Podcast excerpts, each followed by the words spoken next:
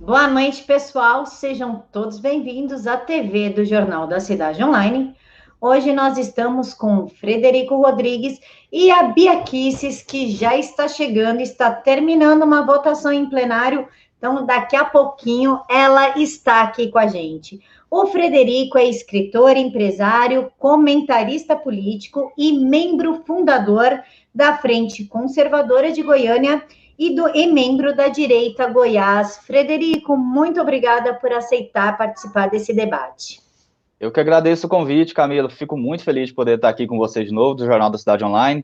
Um jornal, né, um meio de comunicação que eu respeito tanto, que eu estou sempre contribuindo o máximo que eu posso aí. Escrevo para o Jornal da Cidade Online também, tem minha coluna lá, inclusive, pessoal quiser ver, vai lá, procura Frederico Rodrigues.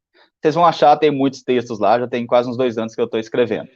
E eu estou muito feliz de estar aqui, muito feliz por essa oportunidade. Estou vendo que a Bia Kiss entrou agora também. Quero agradecer a presença dela, eu admiro bastante. A Bia Kiss, que inclusive já, eh, já compartilhou alguns textos meus e eu gosto que ela sempre dá o crédito, ela faz questão, a equipe dela. Parabéns, Bia. Eu sempre vejo, sempre você compartilha, eu vejo minha fotinha lá, eu fico muito feliz, porque tem gente que só, só copia o trabalho e coloca lá como se fosse dele. A Bia não, a Bia dá o crédito, isso é ótimo. Então é isso, estou muito feliz de estar aqui, espero que hoje seja bem produtivo e uma boa noite a todos os ouvintes, todo o pessoal que está nos assistindo. Eu faço questão de fazer a apresentação da deputada federal Bia que não é somente uma deputada. Ah, ela está eleita, é deputada. Não. A Bia é a deputada mais atuante do Congresso, com mais é, por projeto, barra projeto, está sempre lutando em nome do presidente Bolsonaro. Então, eu faço questão de fazer a apresentação dessa deputada, que foi uma das melhores escolhas do Distrito Federal. Pia, muito obrigada por aceitar participar do debate. Obrigada, Camila. Obrigada, Frederico. Um prazer para mim também estar aqui. Deixa eu explicar aqui o cenário. Eu estou no plenário.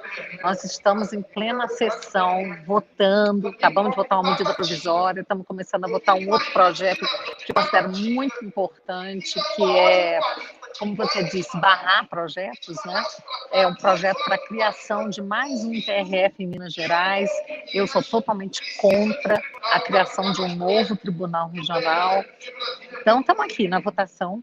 E vocês, estou inclusive com a máscara aqui, porque se eu ficar sem máscara, o Rodrigo Maia olhar, ele expulsa a gente do plenário, entendeu?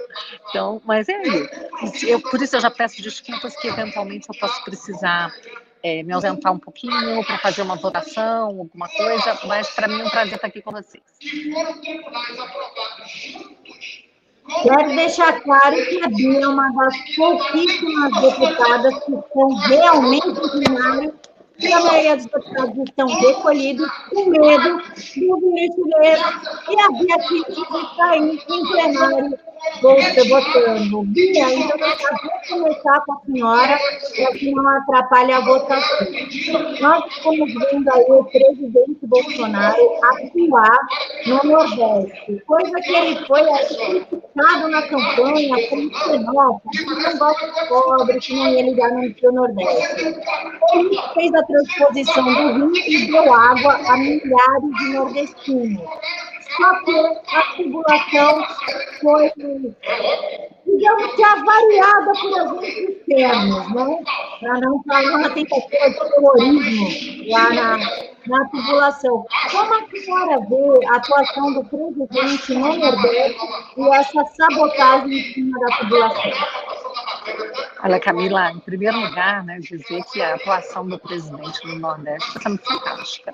Ele está levando dignidade ao povo nordestino, levando cidadania.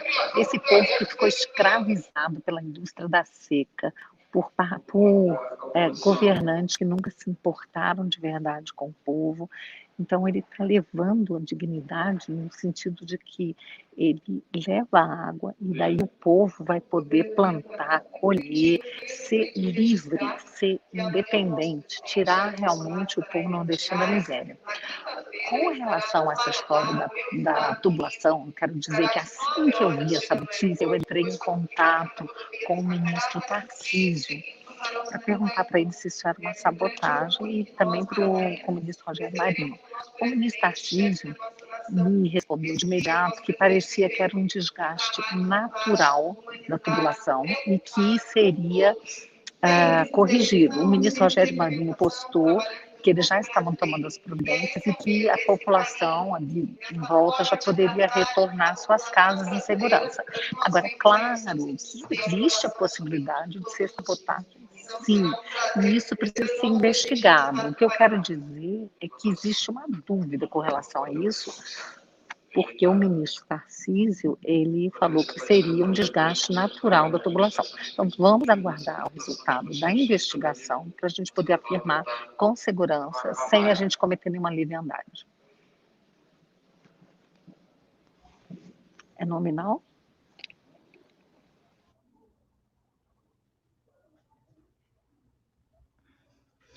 Frederico, o microfone é seu, você tem cinco minutos. É, eu gostei muito disso que a Bia falou, né? A forma como o Bolsonaro vem se portando no Nordeste. Vocês podem ter certeza que o PT, o Lula, essa galera toda que utilizava o Nordeste como seu curral eleitoral, não se preocupavam, na verdade, com a população, né? Só queriam é, solidificar aqueles votos ali e fazer dali sua base. Eles estão morrendo de raiva, morrendo de ciúmes, porque finalmente o nordestino, o povo do Nordeste, que é tão caloroso, quem já foi para lá sabe, finalmente o nordestino está vendo como um ser humano e não como voto na urna. Finalmente o Bolsonaro chegou e realmente está fazendo o que ele prometeu na campanha, que era o quê? Eu vou governar para todos os brasileiros, sem distinção. E mesmo ele não tendo recebido, recebido a maioria dos votos no Nordeste, foi isso que ele fez. Ele chegou lá, se posicionou e colocou a máquina pública de verdade a favor do cidadão. Então eu tenho certeza que essa popularidade que hoje ele desfruta no Nordeste, a gente vê quando ele vai lá, como ele é bem recebido, como ele é carregado nos braços, ela é completamente natural ela não é uma popularidade forjada, ela não é uma popularidade comprada, ela é algo que realmente é o povo nordestino, o povo vendo que agora sim eles têm um político que se preocupa com eles e que se preocupa com eles o tempo todo, não só em época de eleição. A gente pode citar aqui, é, durante o primeiro mandato, o primeiro e segundo mandato do Lula, na verdade, né, a gente viu que sim, é, teve uma certa melhora na qualidade de vida do Nordeste, né, do povo nordestino. Mas a violência nesse estado, nessa região, nesses estados, ela cresceu, ela continuou crescendo. Ou seja, não é que realmente eles se preocupavam com o povo ali, não é que realmente eles, se, eles atuavam de uma forma a dar mais dignidade uh, àquela região. Eles só realmente estavam preocupados com os votos. E agora com o Bolsonaro fazendo essas ações, levando obras públicas que estavam paradas há vários e vários anos, né? O pessoal ainda falou, brincou, ah, mas o, é, a obra estava 90% concluída, o Bolsonaro só terminou. Mas espera aí, se uma obra falta 10% para ser concluída, ela não está pronta de qualquer forma. Esse 10%, ainda mais a gente sabendo como são os esquemas de corrupção, como eram os esquemas de corrupção ah, nessa era petista, esse 10% aí podia demorar o, o restante da vida para ficar pronta.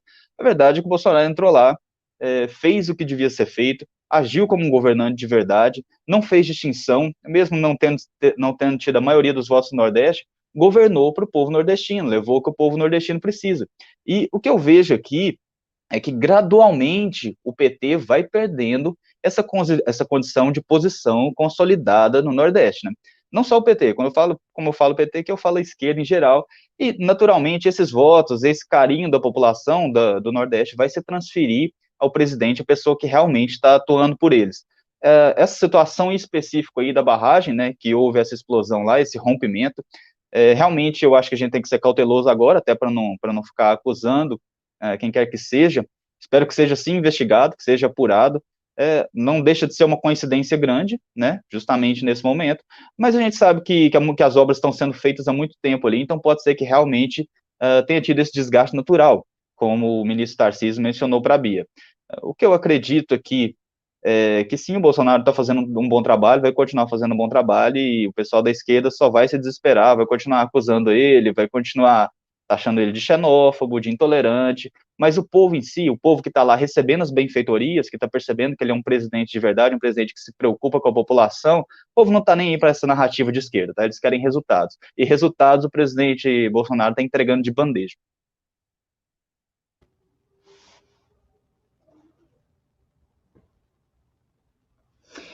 Deputada, é, hoje no Twitter, né, fora da, da pauta, está começando a debater o PL 46, onde se prevê tratamento psicológico e psiquiátrico para abusadores e pedófilos, anulando totalmente, querendo ou não, a vítima, porque não é um PL que prevê esse benefício à vítima, e sim ao criminoso, e em nenhum momento está se discutindo a castração química, aumento de pena e até, quem sabe, prisão perpétua.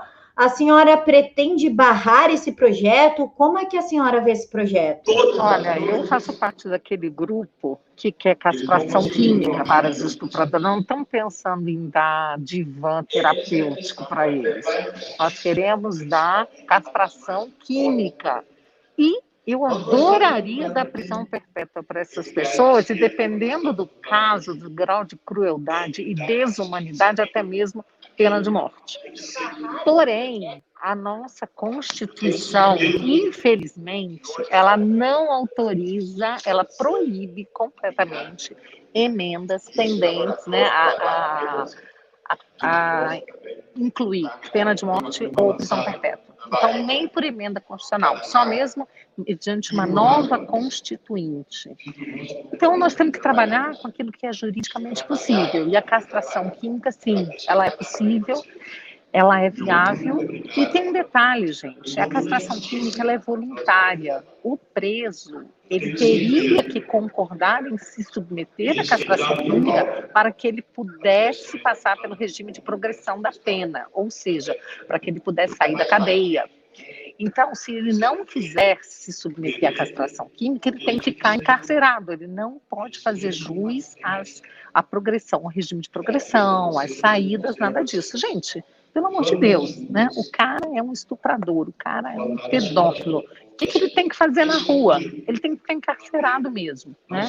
E se ele quiser sair, ele terá que se submeter à castração química para ele perder a libido, perder o desejo, para que ele ah, não possa ter a ferramental, digamos assim, para atacar mulheres, crianças, né? Nós precisamos proteger as mulheres e as crianças de estupradores e pedófilos.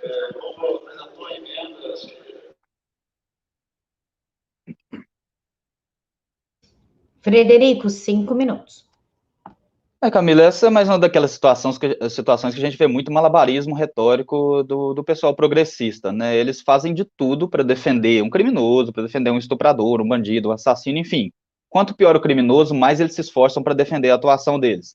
Ou para relativizar, como nesse caso aí, já começando a falar de tentando transformar a pedofilia em doença, e a gente sabe como, muito bem como acaba isso aí, né?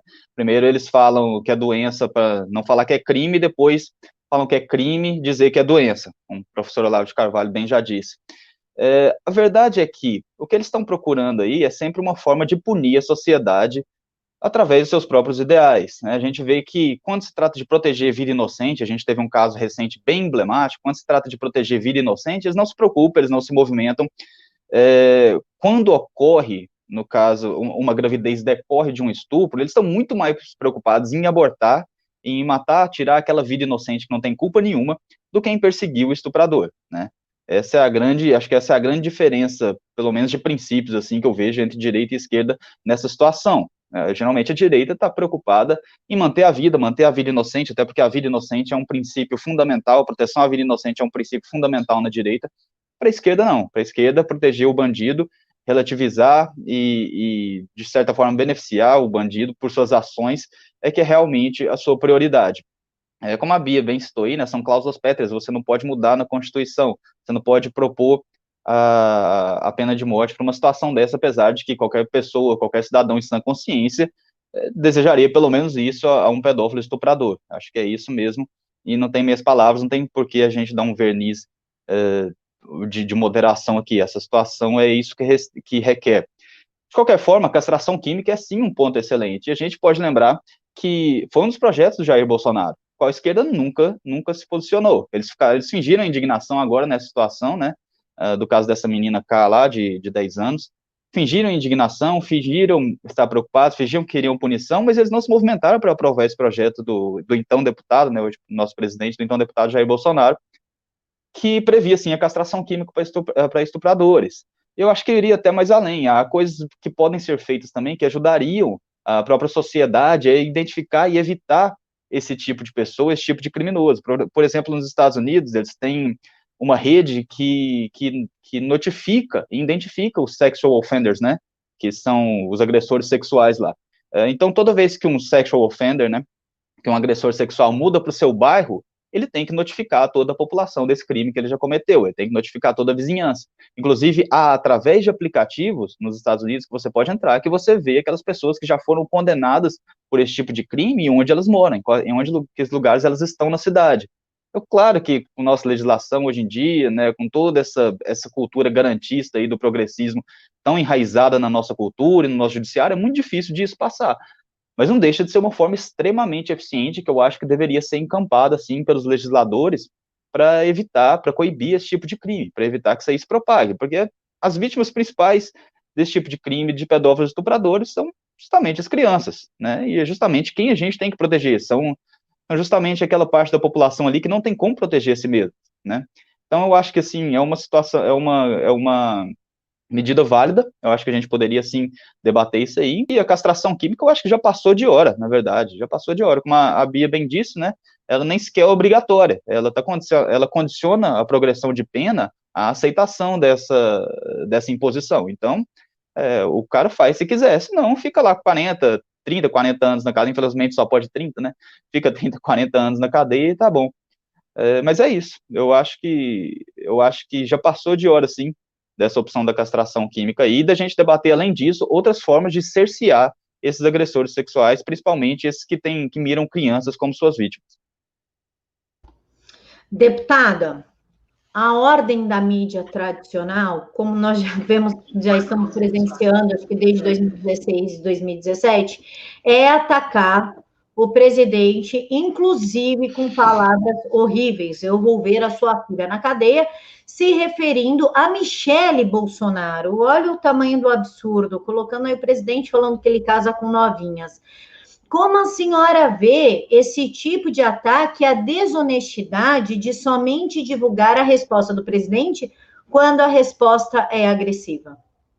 Bom, eu, postei agora um, um vídeo do agora saudoso Enio Mainardi, é uma pessoa admirável, um ser humano admirável, um brasileiro admirável, que é pai do Diogo Mainardi, é, o Enio, ele, nesse vídeo que eu postei agora, e hoje mostrei para o presidente esse vídeo, o Enio dizia o seguinte: está faltando macho, está faltando homem. O presidente Bolsonaro ele é homem, ele é macho, e quando ele fala alguma coisa provocado, que ele fala alguma coisa que ele pensa, né, ele é genuíno, ele é autêntico, é por essas coisas, por essas e outras que ele, que ele, ele fala que ele vai ser eleito foi antes da eleição. E ele fala: estou contigo, Bolsonaro, estou contigo. O que acontece é o seguinte: todo mundo sabe que o presidente é uma pessoa reativa. Infelizmente, ele dá, é, ele dá munição para os inimigos quando ele faz isso, né? Porque aí os caras desviam totalmente o foco da discussão e ficam em cima de uma resposta dessa, que teria sido melhor que ele não tivesse dado, mas ele vai dar, ele vai dar essa resposta porque ele é uma pessoa reativa, ele é um homem de verdade, ele não é como esses meninos que tem hoje em dia, né? Mimizentos, que não tem assim é, muita testosterona, então, assim, esse tipo de homem de outra geração, ele costuma ficar, virar um bicho quando se mexe com a sua família. E foi isso que ele fez. Mexeram com a família dele, ele partiu para cima. Melhor seria que ele não tivesse feito. Para quê? Para não dar munição para esse povo. Mas foi muito bom que ontem eu me lembrei aí, né, de, um, de uma matéria que saiu e eu postei, o ministro Gilmar Mendes né, se referindo a um, ao editor, né, um jornalista fez uma pergunta para ele, quem tinha pagado a viagem dele, alguma coisa assim, ele falou, fala para o seu editor enfiar essa pergunta na sua bunda, e lá foi. Né? E aí não foi um escândalo nacional, não caiu o mundo por conta disso, quando um ministro do Supremo, tá? Que deveria ser uma pessoa também mais contida, porque é um ministro, não é um, um político eleito como um presidente que representa a população, inclusive até que, que até gosta, boa parte da população se sente representada pelo presidente quando ele dá uma resposta dessa, né? É, muitos não gostam, mas há uma boa parcela que gosta, um, um ministro não poderia fazer isso, mas o mundo não caiu. Então foi muito bom lembrar disso, porque pau que dá em Chico, dá em Francisco Francisco, não é? Então, eu, eu acho, essa é a minha opinião sobre isso, tá? Eu acho que o presidente é reativo, a gente sabe disso, tem que tomar cuidado para não deixar ele ser provocado. Quando ele for provocado, ele vai dar uma resposta dessa. Uma resposta dessa não muda quem ele é e o que ele faz de bom pelo nosso país. Eu prefiro um presidente que fale umas bobagens de vez em quando do que um que faça besteira o tempo inteiro, como os presidentes que roubavam, né? que enganavam, que mentiam, que eram corruptos. Ele não tem nada disso, ele só fala umas bobagens de vez em quando.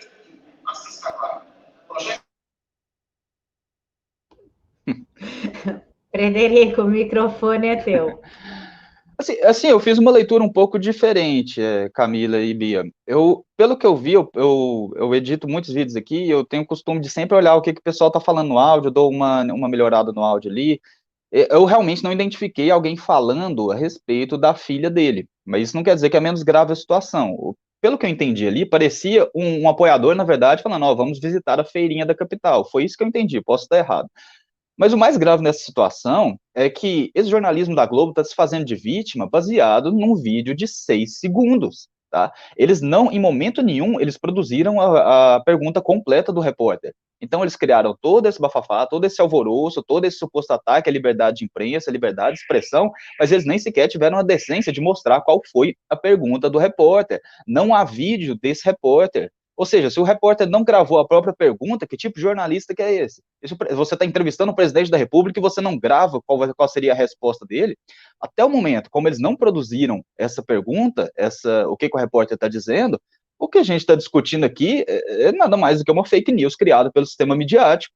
É uma fake news criada pelo sistema midiático para, mais uma vez, prejudicar o presidente. Como a Bia bem disse aí, eles sabem que o Bolsonaro é, é esse tipo, que é o brasileiro médio, que é o brasileiro, que é, que é justamente por isso que a maior parte da população, a maior parte é, do brasileiro que não o pessoal vê, ó, você tá provocando minha família, eu ia responder do mesmo jeito. Você tá aqui enchendo meu saco na hora que eu tô trabalhando, eu ia responder do mesmo jeito. Então é justamente por isso que a aprovação do Bolsonaro não cai. Eles tentam, tentam jogar esse tipo de narrativa, né, essas frescurinhas aí para ver se cola, mas não cola, porque o brasileiro, ele se identifica com o presidente, ele se identifica com esse tipo de situação, porque ele às vezes passa essa situação também no próprio dia a dia, não com a imprensa, mas com outras pessoas, obviamente, que, que vão lá molestá-lo e ele se sente na e ele sente a vontade de responder, igual o presidente respondeu.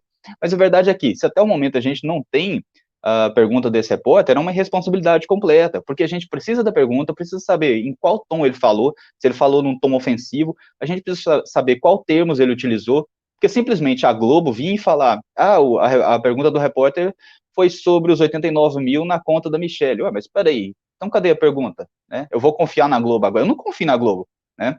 Eu confio na Globo para me apresentar uma matéria jornalística, igual eu confio num, num esquerdista para vigiar minha carteira. Mais ou menos assim que eu me sinto. Então, se eles não apresentarem essa pergunta, é, vai ficar, vai entrar para a história como mais uma fake news da, da, grande mídia, assim como aquela grande fake news da Folha de São Paulo naquela época, que disse que havia tido acesso a contratos que confirmavam que a campanha do Bolsonaro fez disparo em massa. Até hoje a gente está esperando esses contratos e ninguém questiona esse pessoal. Eles são os reis das fake news. A grande mídia parece ter uma licença oficial para produzir fake news e ninguém os questiona. Mas uma, mais uma coisa que eu quero chamar a atenção aqui, é, alguns dos nossos ouvintes aí devem lembrar, em 2004, quando o jornalista do New York Times disse que o Lula, que é uma pessoa que abertamente gosta de beber, né, esse jornalista do New York Times afirmou que o Lula, então presidente, gostava de beber. O Lula ficou furioso, queria mandar esse cara embora. E muita gente vai falar: ah, mas o Lula voltou atrás. Mas ele não voltou atrás, ele esperou o jornalista se retratar. O pobre do jornalista teve que vir a público e falar: olha, desculpe, desculpe, não tive intenção de ofender o presidente. Mas peraí, você não estava ofendendo o presidente, ele é um cara que abertamente gosta de beber e às vezes se gaba disso. Então, e quando o Bolsonaro simplesmente diz alguma coisa, é muito diferente de você fazer. Ah, os governos passados, inclusive esse pessoal que defende esse governo passado, tá lá no Twitter atacando o Bolsonaro, fazendo aquela perguntinha cínica lá, achando que estão lacrando, né? A Lacrolândia está lá atacando o presidente. Mas a verdade é que eles defendem um governo e tentaram reeleger um governo que efetivamente sim perseguia jornalistas, que efetivamente tentou regulamentar a imprensa, né? Que tentou calar os jornalistas, colocar uma mordaça na mídia brasileira de forma que eles só publicassem uh, o que fosse de fato interessante ao progressismo. E conseguiram, eventualmente eles conseguiram. E, e, a forma como a mídia se comporta em relação ao presidente Bolsonaro, né, É, hoje em dia não há mais jornalismo no Brasil na grande mídia, há só birra política, é assim que eles fazem. Então, essa forma como a mídia se comporta é uma grande, é um grande exemplo, é uma grande prova de que sim, o progressismo domina a imprensa brasileira. Bia, nós tivemos aí o Mauro Luiz Iassi, PCB-PT, falando que todo conservador merecia uma boa pá e uma boa cova. Logo, tivemos Marilena Chauí falando que odeia a classe média e a Márcia Tiburi falando que vê lógica no assalto, entre outros absurdos. Mas, embora não concordamos, isso, querendo ou não, é liberdade de expressão.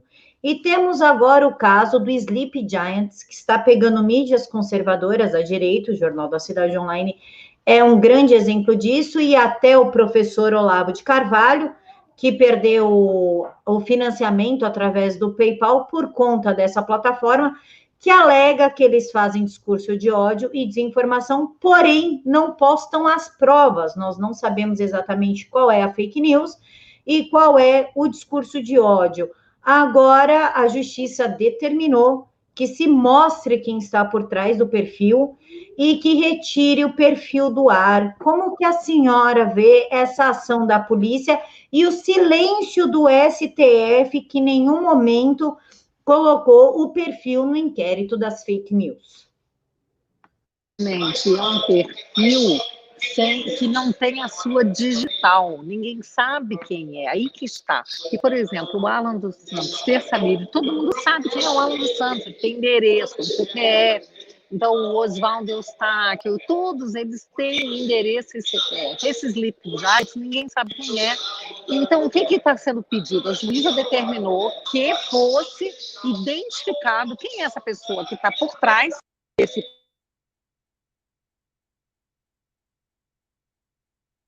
uma ligação é, por uma, um perfil né, anônimo, que nem sabe, ninguém sabe quem é, e que está perseguindo conservadores.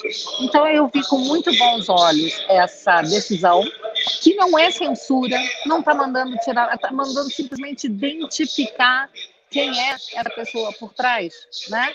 Então é, é, isso aí, eu acho que tem que fazer mesmo, porque não é possível alguém é, perseguir impunemente conservadores nas redes.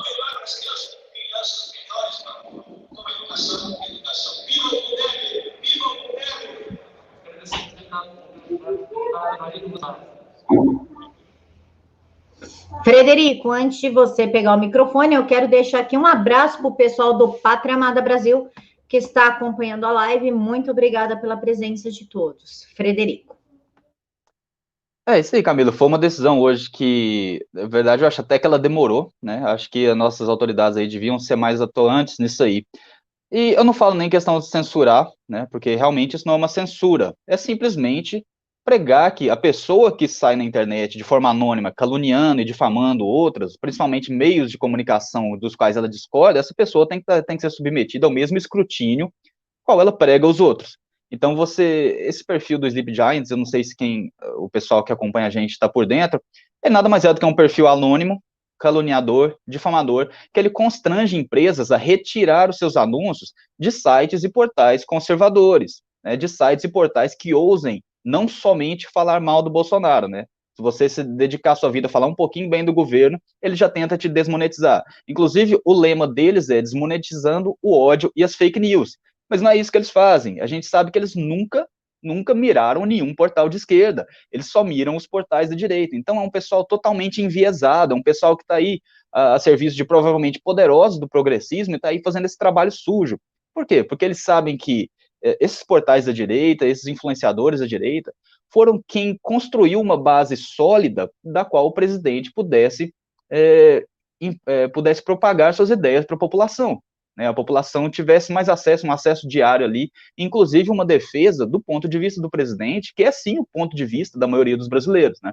O presidente teve 57 milhões de votos aí, mas a grande maioria da população, ela é conservadora, isso já ficou definido por inúmeras pesquisas, a grande maioria da população brasileira é sim conservadora, ainda que às vezes ela não se enxergue conservadora, porque o termo conservadorismo foi muito deturpado ao longo dos anos, a partir do momento que você explica para a população que vem a ser conservador, ela, um, geralmente o cidadão se identifica como tal. Então, voltando aqui para Sleeping Giants, eu achei isso maravilhoso. Esse pessoal tem sim que ser identificado. Eles propagaram diversas fake news nesse sistema de constrangimento de empresas. Uh, para você ter uma ideia, eles chegavam nas empresas e falavam: olha, tal portal aqui está defendendo a hidroxicloroquina, você vai querer anunciar lá? Ah, mas espera aí, o portal não tem nem a liberdade de falar, eh, inclusive citando pesquisas, né? Citando pesquisas de vários médicos aí ao redor do mundo que mostrando que tiveram bons resultados administrando o protocolo da hidroxicloroquina. Então, o portal não tem essa liberdade, isso seria fake news, e outra coisa, quem define discurso de ódio, quem define o que é fake news? Esse portal? Esse, esse portal, eh, perdão, esse perfil, o Sleep Giants, ele conseguiu desmonetizar, realmente tirar o dinheiro de vários portais conservadores que fazem um excelente trabalho. O próprio Jornal da Cidade Online. Se você for olhar a página do Jornal da Cidade Online, eles têm em torno de um milhão, uh, no Facebook, eles têm em torno de um milhão de inscritos, né? Um milhão de seguidores. Uh, e páginas muito maiores, como o Estadão, por exemplo, Veja, que tem 5 milhões, eles não conseguem a metade do engajamento que o perfil do, do Jornal da Cidade Online consegue. Então, realmente, esse pessoal ficou com inveja, porque eles viram que surgiu ali, e eu falo do Jornal da Cidade Online aqui, mas é claro que há outros vários exemplos. Uh, eles viram que surgiu um sistema novo aí, que realmente fura aquele bloqueio, aquele pensamento monolítico da imprensa esquerdista, fura aquele bloqueio que durante tanto, tantos e tantos, tantos e tantos anos perpetuou-se aqui no Brasil. É. Então agora esse pessoal está extremamente incomodado. O Sleeping Giants é uma dessas é uma dessas frentes de batalha, né? A gente viu que teve outras frentes também. Teve uma frente política, teve uma frente atuando no judiciário, na maior corte do Brasil.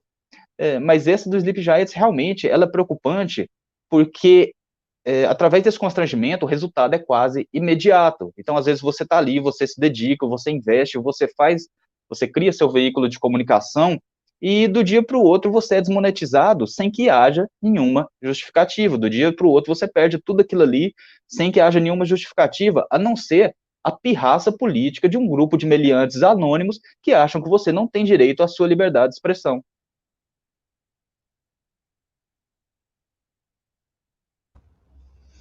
Fred, enquanto a deputada Bia Kisses foi votar, né, agora foi fazer a votação, a gente aguarda a volta dela, então eu vou iniciar com você, óbvio. Vamos lá. Mais uma notícia que não se vê na Globo. Além das, da Globo não tratar sobre a delação do Dário Messer, dos 300 mil dólares ali, quase que semanais entregues à Rede Globo, ela finge que esse assunto não existe, ela também finge que não existe uma pessoa chamada Carlos Afonso, conhecido como Luciano Ayan, o guru do MBL. Ele que esteve preso aí por lavagem de dinheiro, é, produção de fake news, é, comprar empresa fantasma, corrupção através de criptomoedas, enfim, está ali cheio de acusações. Agora também tem a, a acusação de portar material de pornografia infantil, assim como o STJ. Como é que você vê esse silêncio da mídia? Em relação tanto ao STJ, que um superior Tribunal de Justiça com material pornográfico infantil em seus computadores, como o guru do MBL, logo o MBL aí um dos maiores movimentos sociais. Como é que você enxerga esse silêncio da mídia? É, Camilo, o que a gente vê aí é que toda essa luta, né, toda essa cruzada contra fake news e, e, pela liberdade de expressão, pela liberdade de imprensa, ela é tudo balela, ela é tudo conversa fiada da mídia. O que eles estão querendo é agir de uma forma atuante para prejudicar o governo. Então é por isso que casos de pedofilia são relevados, enquanto que um xingamento idiota do presidente, né, o presidente xingando um repórter que a gente nem sabe realmente se ele estava xingando um repórter, é tratado como matéria nacional. Tá? Então, eu vejo, você me perguntou como eu vejo, eu vejo com muita preocupação, porque, infelizmente, apesar da mídia ser minoria, dessa elite midiática ser uma minoria, eles ainda têm muito, muito poder de, de propagar a notícia, né? Eles ainda têm um poder gigantesco de informação. Está diminuindo, claro, mas eles ainda têm um certo, exercem um certo domínio, um certo monopólio da informação no Brasil, graças a Deus isso está sendo quebrado com as redes. E aí a gente já faz essa transição, né? Essa correlação, porque é justamente por isso que pessoas como Luciana Ayan atuam para quebrar é, esse, esse movimento, para quebrar o movimento que vinha quebrando o monopólio da mídia. Né? Então, o Luciano Ayan, é, como o próprio aquele Renan do MBL, né, um dos fundadores do MBL, disse, o Luciano Ayan é uma ideia, né, chamou o cara de ideia, ou seja, já, já, já alçou ele ao status messiânico. É uma pessoa extremamente perigosa, não é à toa que, que foi encontrar tantas coisas com ele, né? Ele, ele foi investigado por uma coisa e acabaram descobrindo outras, inclusive, parece que está vindo aí, como você mencionou, uma acusação de pedofilia. Olha que coisa grave, olha com o tipo de gente que a gente está lidando. É, não adianta o MBL tentar se desvencilhar ele, né? Seus próprios fundadores o elogiavam. É uma pessoa perigosa, é uma pessoa que está por trás desse inquérito inconstitucional das fake news, perdão, da CPI das fake news e provavelmente também dos inquéritos das fake news. É, essa CPMI das fake news aí que está sendo utilizada somente para perseguir conservadores e nada mais, somente para tentar calar os conservadores, justamente porque eles sabem que o presidente só conseguiu vencer, né, o presidente Bolsonaro só conseguiu vencer em 2018, ser eleito, enfrentando toda a máquina de destruição de, de, de destruição de reputações esquerdistas, enfrentando todo o sistema, enfrentando todo uh, esse potencial financeiro, porque haviam pessoas ali dispostas a levar os ideais, levar as ideias do presidente adiante de uma forma gratuita. Muita gente que foi para a internet, é, que se dispôs a fazer vídeos, que se dispôs a, a, produzir informação, a repassar informação, a repassar as ideias, os ideais conservadores, fizeram isso de graça, fizeram isso sem mirar nenhum retorno. Alguns, claro, obviamente, vão ter um sucesso, porque o brasileiro, ele anseia, sim, por aquela produção de, de material conservador e ele quer consumir isso. Uh, então, a partir do momento que pessoas como Luciana Ayan se apresentam e produzem, né, já acusaram ele de ser um dos responsáveis por produzir esse dossiê da, da, do gabinete do ódio, essa suposta narrativa do, do gabinete do ódio, eles fazem isso justamente tentando minar a base de informação do presidente. E a gente vê esse pessoal que está lá na CPMI, Joyce Hasselman, Alexandre Frota, é, falando de fake news. Durante a CPMI das fake news, o Frota levou um print do Olavo de Carvalho, que era falso. Ele levou um print falso. Olha que absurdo, um deputado federal se, dispondo a isso, se prestando a isso. A Joyce Hasselman foi pega em áudios, orientando seus assessores a criar perfis para atacar para atacar opositores políticos. Ou seja, o pessoal que está lá investigando, eles estão investigando os crimes que eles estão cometendo. Isso é uma coisa gravíssima, uma coisa que eu acho que se você falar num país civilizado, o pessoal não acredita, o pessoal acha que você está tá falando de um reality show, algo assim. Mas não, isso está acontecendo no Congresso brasileiro. Felizmente, essas pessoas aí já estão de saída, né? A Joyce já percebeu, acho que ela, ela foi sim uma das deputadas, se eu não me engano, a deputada mais votada. Ela achou que isso era mérito dela e ela está percebendo que não é, né? Ela viu como está a, a, suposta a corrida pra, dela para a prefeitura de São Paulo, ela viu como isso está se desenrolando e agora ela está entendendo que realmente é, ela não tinha esse potencial político, que ela tinha isso tudo, porque ela estava agarrada nas costas do Bolsonaro ali. Isso é uma coisa que o brasileiro não perdoa, é ingratidão. A gente já viu isso diversas vezes, e isso vai se refletir nesse pessoal aí eh, como Alexandre Frota, Joyce Hausmann, Major Olímpia, esse pessoal que já está de saída aí. Talvez, uma chance muito remota, até se elejam, até se reelejam, mas nunca mais vão ter a relevância política que um dia já tiveram. É, só para concluir, espero sim que se chegue ao fundo, esse Luciano Aina tem que ser investigado, tem que ser investigado por que ele tentou agir de uma forma tão atuante contra um governo que, que até o momento se mostrou completamente honesto, se mostrou completamente em prol do povo, e uma pessoa essas atuações do Luciano Ayan, elas não são contra o Bolsonaro, elas são contra a vontade de 57 milhões de pessoas, né? O Bolsonaro, na verdade, ele só está no meio ali, entre pessoas como o Luciano Ayan e o povo. A, atenção, a intenção de pessoas como ele é realmente agredir a população brasileira e controlar a população brasileira. Quero lembrar a todos aí que Joyce Hasselman está concorrendo a prefeita de São Paulo e a galera de São Paulo que está aqui, espero que lembrem que ela é uma traidora que, inclusive, ajudou a emplacar o João Dória. Frederico, nós estamos caminhando aqui para o final. Eu queria falar com você sobre a investigação da Polícia Federal numa operação que nós apelidamos de Covidão. A Polícia Federal vem investigando onde foi parar os milhões que o governo federal destinou aos estados e municípios. Foram muito dinheiro e muito foi desviado. Um exemplo até muito simples: Rio de Janeiro, São Paulo e Distrito Federal. Inclusive, hoje o secretário da Saúde do Distrito Federal foi preso. O secretário do João Dória, o Balde, preso, né? Só que foi solto por conta do Gilmar Mendes, mas isso a gente abafa. O do Ito fazendo delação premiada. Qual pena você acha mais adequada para quem rouba da educação e da saúde. Qual pena que eu acho mais adequada? Não posso, a Constituição não permite, como diz a Bia aqui. Infelizmente são cláusulas pétreas aí, a gente não pode reformar a Constituição nesse sentido. Uh, mas enfim, Camila, é, assim, é um, é um, assunto que a gente fica até triste de falar, porque mexe numa situação que parece que ela foi feita de propósito. Né? Eu acho que talvez a gente só tenha noção desse estrago real daqui uns 5, 10 anos, quando a gente fosse, quando a gente vai realmente analisar tudo isso que se passou. Toda a situação desde o começo, né, tentando evitar aquele tratamento uh, precoce com protocolo de hidroxicloroquina, toda aquela resistência é, em impedir que a população, pelo menos a parte saudável da população, a parte menos sujeita às consequências da, da, da contaminação, é, saíssem para trabalhar, né? Porque o que o presidente, o presidente nunca defendeu que, que, que, ninguém fizesse nada, né? Que se relevasse o vírus, que tratasse o vírus como qualquer coisa. Ele simplesmente falou: ó, nós temos aqui duas frentes, a economia e nós temos a saúde. E as vidas, elas pertencem às duas frentes. As vidas estão tanto dentro do plano da saúde quanto dentro do plano da economia.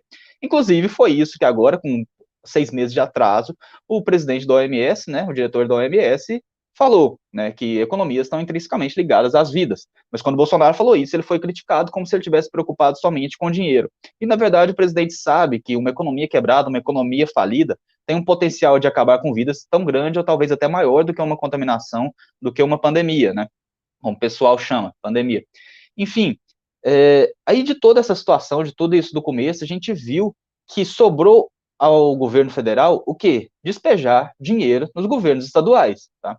O governo federal ele ficou amarrado, ele ficou impedido pelo STF de estipular qualquer política pública né, de saúde, de combate ao vírus. O pessoal vai falar, já vi até a agência de checagem, ah, é fake news. O STF não proibiu isso, não proibiu que o presidente Bolsonaro atuasse para combater o vírus.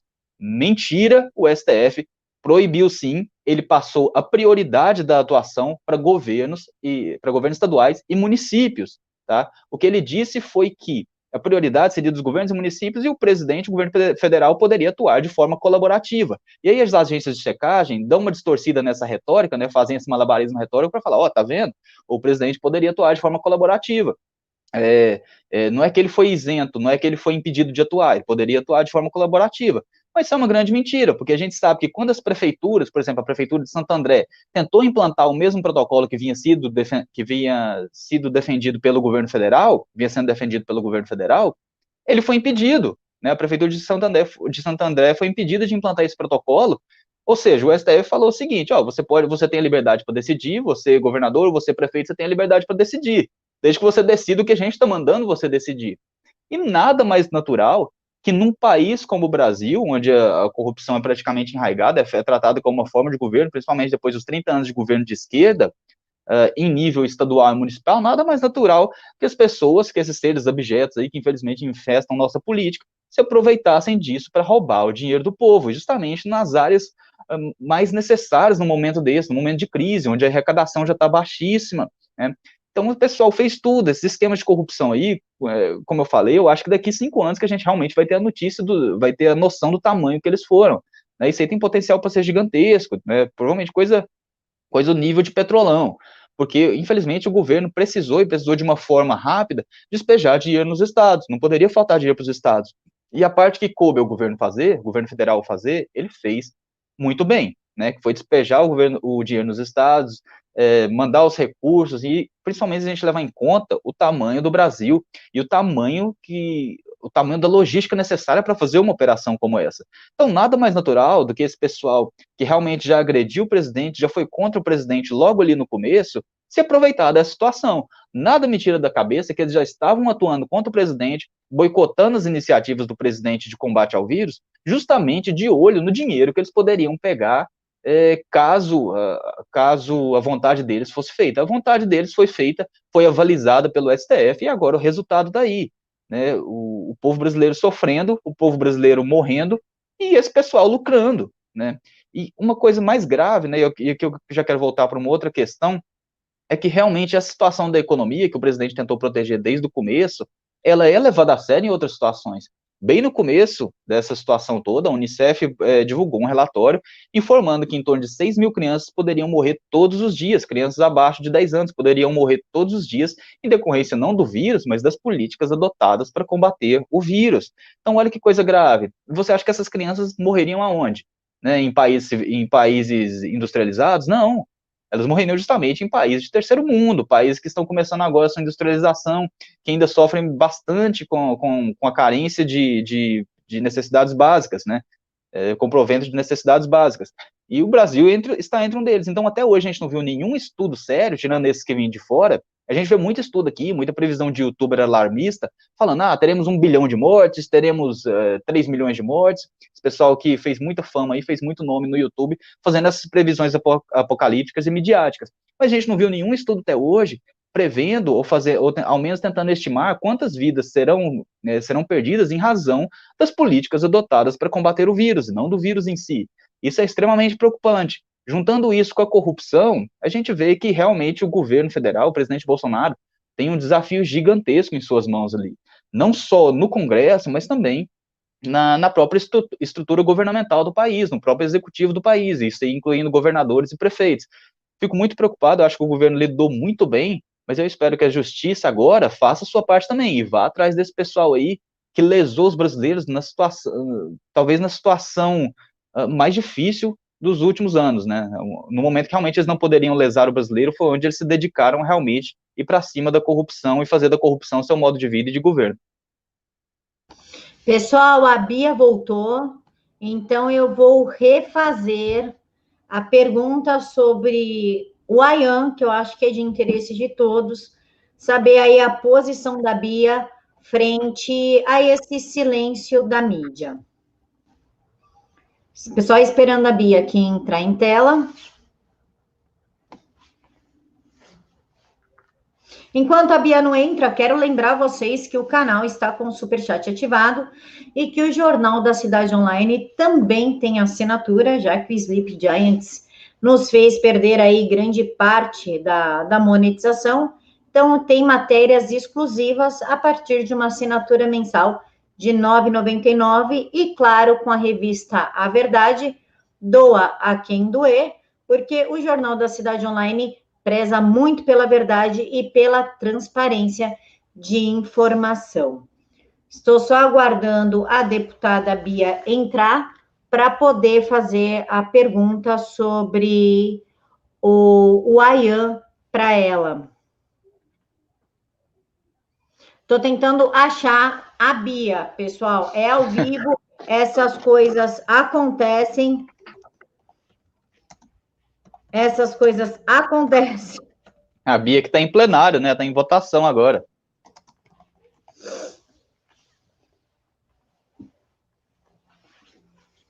Frederico, enquanto a, a Bia não volta, se você puder falar em até cinco minutinhos, se você acredita que a mídia vai voltar a tentar atacar o presidente com a mesma sanha que atacou por conta do eu queria te dar um soco. A Bia voltou. A Bia entrou. Bia, eu vou direcionar à senhora uma pergunta sobre o Luciano Ayan já que o silêncio da Rede Globo e de mais grandes mídias é realmente incômodo, tendo em vista que ele foi um dos idealizadores aí da narrativa do gabinete do ódio. Tirando a parte de corrupção, o processo que a Polícia Federal e o Ministério Público aqui de São Paulo abriram contra ele com fake news, é, lavagem de dinheiro, compra de prédios, é, criptomoedas, agora foi achado material pornográfico infantil em posse do Luciano Ayan, Carlos Afonso, o guru do MBL. O mesmo material foi achado também no mesmo tom nos computadores do Superior Tribunal de Justiça. Como a senhora vê esse silêncio da Rede Globo, fora o silêncio dela no caso Dário Messer, mas é, nenhuma palavra sobre uma denúncia tão importante como foi essa do Luciano Ayan ter material pornográfico infantil em suas mídias. Isso é gravíssimo, né? É que acabou de novo meu fone de ouvido, mas eu vou falar assim mesmo. É, isso é gravíssimo. Eu tenho falado sobre isso, batido nessa tecla nas redes, tenho falado que é exatamente de uma mente suja dessa que surgiu toda essa narrativa de fake news, de gabinete do ódio. Vocês estão me ouvindo bem? Apesar da máscara? Bom, então, é, saiu da mente dessa pessoa que hoje está sendo investigada de pornografia e possivelmente até pedofilia, porque parece que dentre as, as pessoas né, que surgiram, os, os jovens que surgiram nas imagens, parece que há menores de idade. Então, é, é gravíssimo isso. É ele que pautou, essa pessoa é que pautou a Joyce, o Frota, o ministro Alexandre de Moraes, todos foram pautados por essa criatura. Então, nós estamos numa situação gravíssima. Eu penso que quando isso surgiu, deveriam ter é, imediatamente encerrado tanto essa CPMI quanto o inquérito. Né? Mas é isso aí, né? O Brasil que nós vivemos, nós vamos ter que continuar. É, continuar lutando né, pelas nossas liberdades, pela liberdade de expressão, né, pela liberdade de sermos conservadores, pela liberdade de apoiarmos o presidente do Brasil, porque enquanto na China os opositores do governo são perseguidos, presos e até desaparecidos. Aqui no Brasil, quem é perseguido é quem apoia o governo eleito, quem apoia o presidente. Isso é uma coisa absolutamente inédita na história da humanidade, tá? Que quem é perseguido é quem apoia o governo. Então, isso não existe em lugar nenhum do mundo, porque o totalitarismo, a arbitrariedade que vem aqui no Brasil não vem do poder executivo, ele está vindo do poder judiciário, daquele que deveria garantir as nossas liberdades individuais. Bia, volto a pergunta para a senhora novamente sobre o Covidão. O governo federal deu rios e rios de dinheiro para todos os estados, e nisso nós tivemos aí desvios milionários, compras sem licitação, compras de jaleco para médicos em editoras de livro, como João Dória fez, prisão de secretários de saúde, secretário de saúde delatando, essa miscelância toda. Qual pena a senhora acha que merece um cara que desvia dinheiro da saúde e da educação? O que eu acho do que? Eu não entendi. A pena que merece um cara que desvia dinheiro da saúde e da educação. Camila, está falhando exatamente na hora que você repete essa pergunta. Eu estou sem fone de ouvido, no meio aqui está uma falação danada, eu não estou conseguindo entender. Se você puder repetir essa pergunta, desculpa aí. Que pena merece um cidadão que desvia dinheiro da saúde e da educação? Ah, o que merece que merece, merece cadeia, merece cadeia, merece punição. Nós estamos tentando, inclusive, botar uma lei aqui, um projeto de lei da Adriana Ventura, do Novo de São Paulo, e de vários outros parlamentares, do Giga Peixoto, do PSL de São Paulo, vários parlamentares, uma lei, um projeto de lei para agravar a pena de quem desvia é, verba de saúde ainda mais no momento de pandemia. Isso é gravíssimo, isso é um crime hediondo, é bárbaro demais, entendeu? Isso é de uma crueldade, é um crime, é desvio de dinheiro, é corrupção com requinte de crueldade. Então a pena tem que ser muito severa. E essas pessoas têm que ser processadas, têm que ser punidas exemplarmente. Frederico, é que a Bia está tentando votar, então eu já vou fazer a última pergunta para ela, para que ela possa fazer as coisas dela no plenário e aí a gente finaliza com você. Bia, é, a gente está vendo aí essa sequência surreal de ataques em... e ela caiu. Vamos aguardar. Bom, faz aí, Frederico, enquanto ela não retorna. É, você acha que a mídia vai continuar essa postura de ataques agressivos e até é, covardes em cima do presidente depois dessa última reação das redes? Ou você acha que agora eles vão colocar um pouquinho o pé no acelerador e vão mudar o tipo de ataque? Eu acho que eles não têm outra opção, Camila. Agora eles têm que ir para tudo ou nada. A gente vê a Rede Globo aí perdendo cada vez mais verba, né? Como o pessoal gosta, gosta de falar, aquele ditado, a teta secou.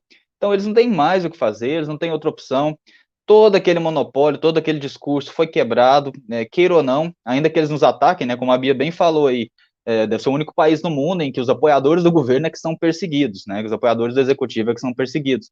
Mas ainda que eles nos ataquem, é verdade que o monopólio foi quebrado, não tem mais volta. Agora a gente tem que aproveitar essa situação para realmente fazer valer o nosso ponto de vista e a nossa vontade e os anseios da população. Tá? A, a, mídia em si, ela não tem outra opção. Ela vai para tudo ou nada, ela vai cada vez mais baixo, né? até a sua falência total. Você pode ver essas revistas que estão agonizando aí, com um número cada vez menor de páginas, com um número cada vez menor de assinantes. Eles estão agonizando aí, mas é justamente algo que eles, que eles plantaram. Eles estão colhendo agora o que eles plantaram, né? É, se você for ver as redações dessas mídias, desses jornais, desses periódicos, dessas revistas, você dificilmente vai encontrar um jornalista lá, você vai encontrar muitos militantes travestidos de jornalista, mas um jornalista você não vai encontrar. Então, tudo que eles aprenderam a fazer é, nessas universidades, né, que inclusive nos últimos, nos últimos 10 anos no Brasil, se as universidades de jornalismo formaram 10 jornalistas, é muito, né, o que elas formaram de verdade foi milita foram militantes. Então, tudo que eles aprenderam a fazer nessa, nessas universidades, nesses cursos de jornalismo, é, foram militância, foi militância. Então, tudo que esses profissionais, supostos profissionais, aprenderam a fazer foi militância. Então, por isso que eles estão perdidos, porque eles aprenderam lá que o povo estaria do lado deles, né? Que eles realmente acreditam que o Bolsonaro é fascista.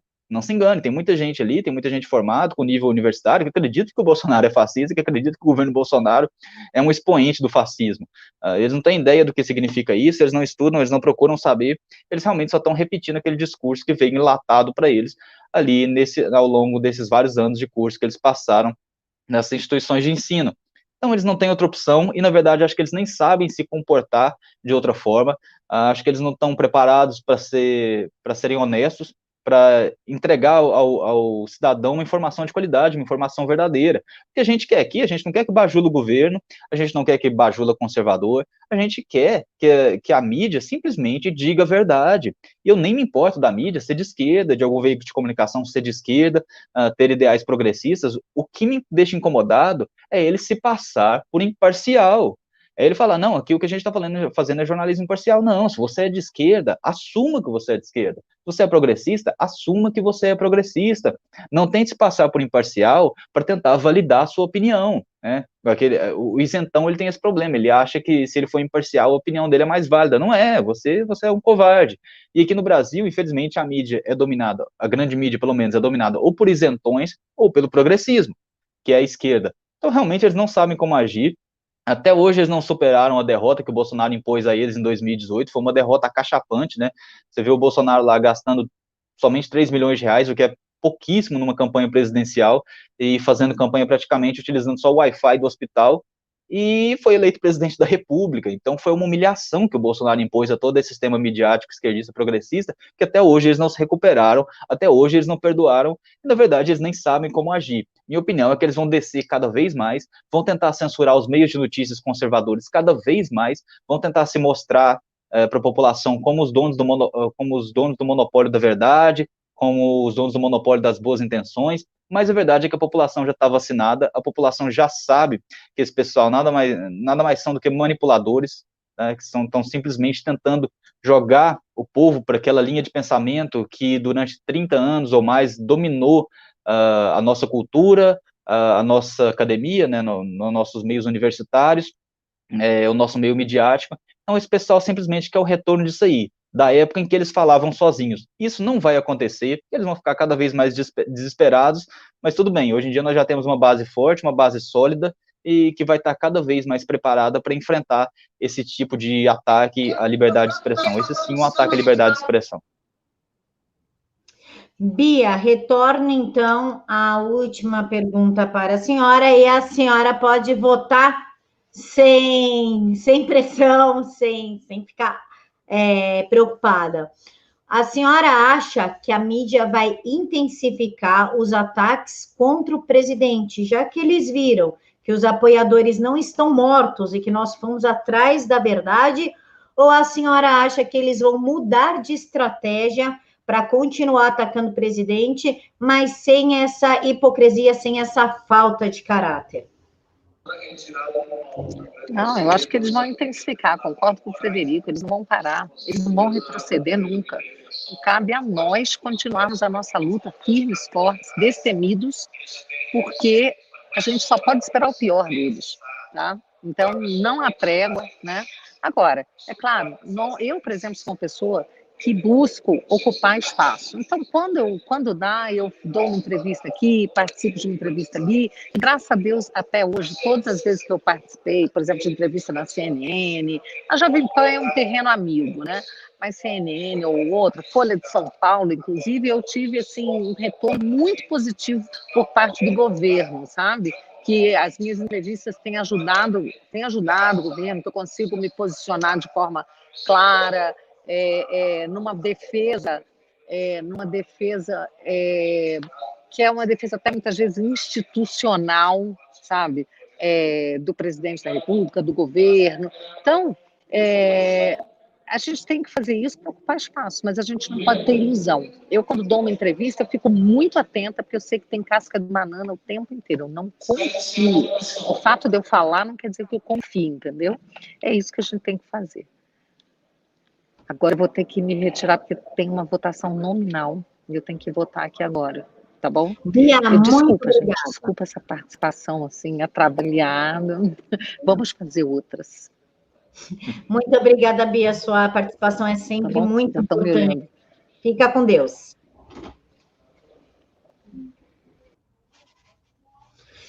Eu queria só ler aqui o comentário do Antônio Nicolau, que ele diz: Olá, parabéns para o Jornal da Cidade Online por esse jornalismo de verdade, que parece que é um dos poucos que sobrou no Brasil. Realmente, Antônio, é um dos poucos que sobrou. E o Sleep Giants ainda tenta derrubar a gente. Mônica, para mim, além do PT e do PSOL, é um dos piores que estão infiltrados, que nem barata em tudo que é instituição.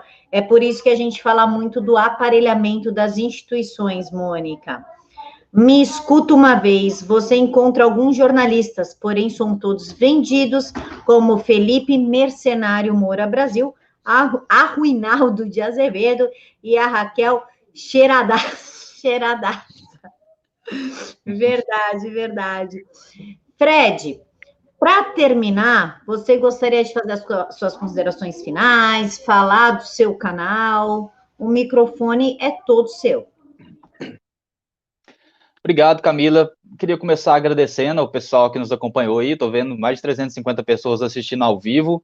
Isso é muito bom, né? É, é algo que algum tempo atrás era inimaginável para um canal conservador, para um, um, meio de comunicação conservador, ou que pelo menos, como eu disse aqui, não, não se disponha só a falar mal do presidente, né? Como é o Jornal da Cidade Online. Parabenizar mais uma vez o Jornal da Cidade Online por essas iniciativas excelentes, é, por não abaixar a cabeça diante dessa, dessa perseguição constante desse pessoal que se incomoda com a quebra da narrativa, né, com a quebra do domínio da narrativa de esquerda.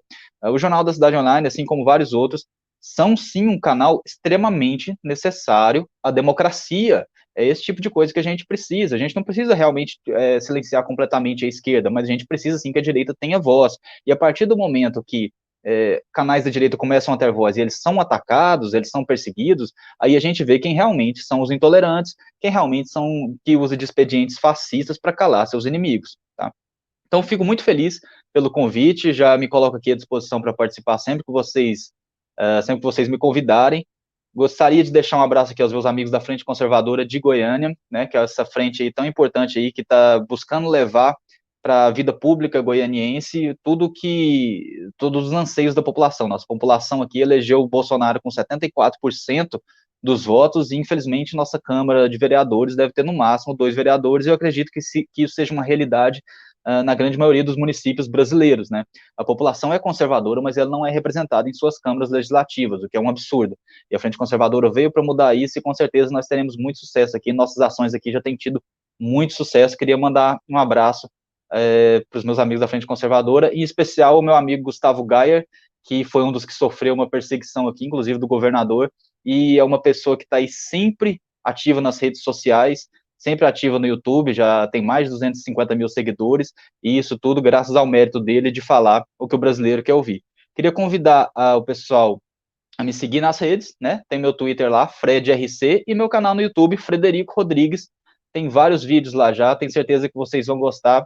É um conteúdo bem, como dizer, eu tento simplificar bastante o conteúdo assim para levar questões complexas, questões complicadas, de uma forma a contribuir para que o cidadão tenha argumentos para debater com a esquerda. Meu canal é bastante focado nisso. Então, procurem lá Frederico Rodrigues, se inscrevam, tenho certeza que vocês vão gostar bastante.